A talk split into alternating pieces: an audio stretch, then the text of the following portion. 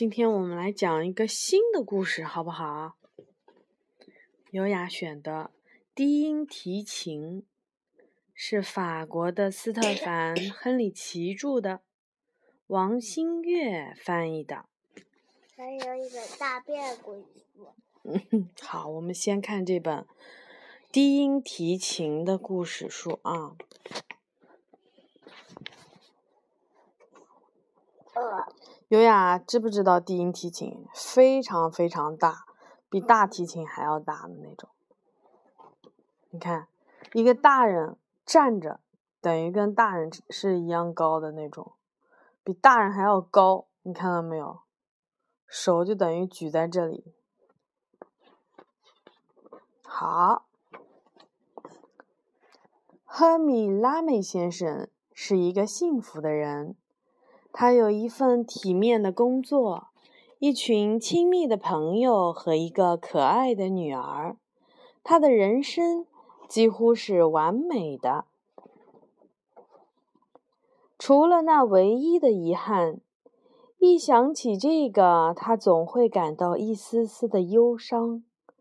啊，他的低音提琴梦，他的童年，多么美好的回忆呀！有一天，他换好了琴弦，把低音提琴交给了你。来吧，我的 Charlotte，这个主意棒极了。对女儿来说，这是个多好的机会呀！拉美先生觉得非常的开心。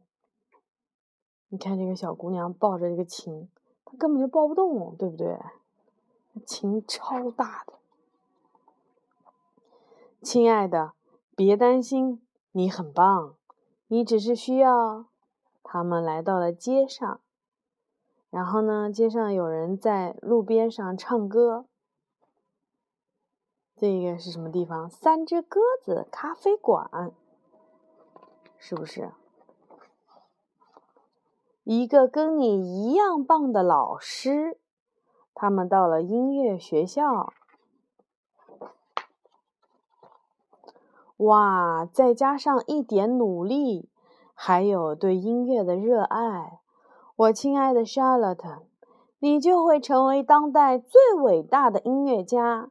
相信我，哇！你看这个音乐学校里面的小朋友，拿着好多各种各样的乐器，看到没有？架子鼓、大音鼓、大音大音喇叭、长喇叭，这种什么，是什么圆的那种？是不是？好多好多，各种各样的乐器，还有什么？这是什么？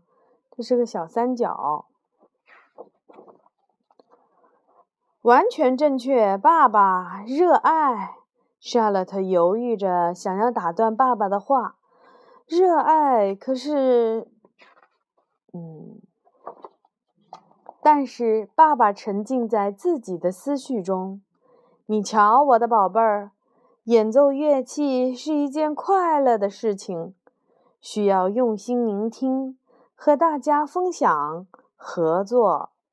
你看，杀了的根本就够不到琴，对不对？这个老师拉的是大提琴，然后他的这个是低音提琴，超大的。啊，一起来演奏吧！世界上再也没有比这更美妙的事情了。演奏乐器是快乐的源泉。你看，，Charlotte 为了。拉到这个低音提琴，不得不站在好多好多的书上面，是不是？然后他们的乐团，Charlotte 试图坚持自己的想法。没错，爸爸，演奏乐器需要热爱。轻柔的，欢快的，轮到低音提琴了，我看看。低音提琴要非常响亮。这个指挥的老师生气了。哎呀，戏剧化，很悲剧，强有力的。夏洛特终于鼓起了勇气，喊道：“听着，爸爸！”拉美先生感到很吃惊，这么小的孩子怎么会爆发出这么大的叫喊？听着，爸爸，这是你的低音提琴，还给你。嗯，其实我想，我想唱歌。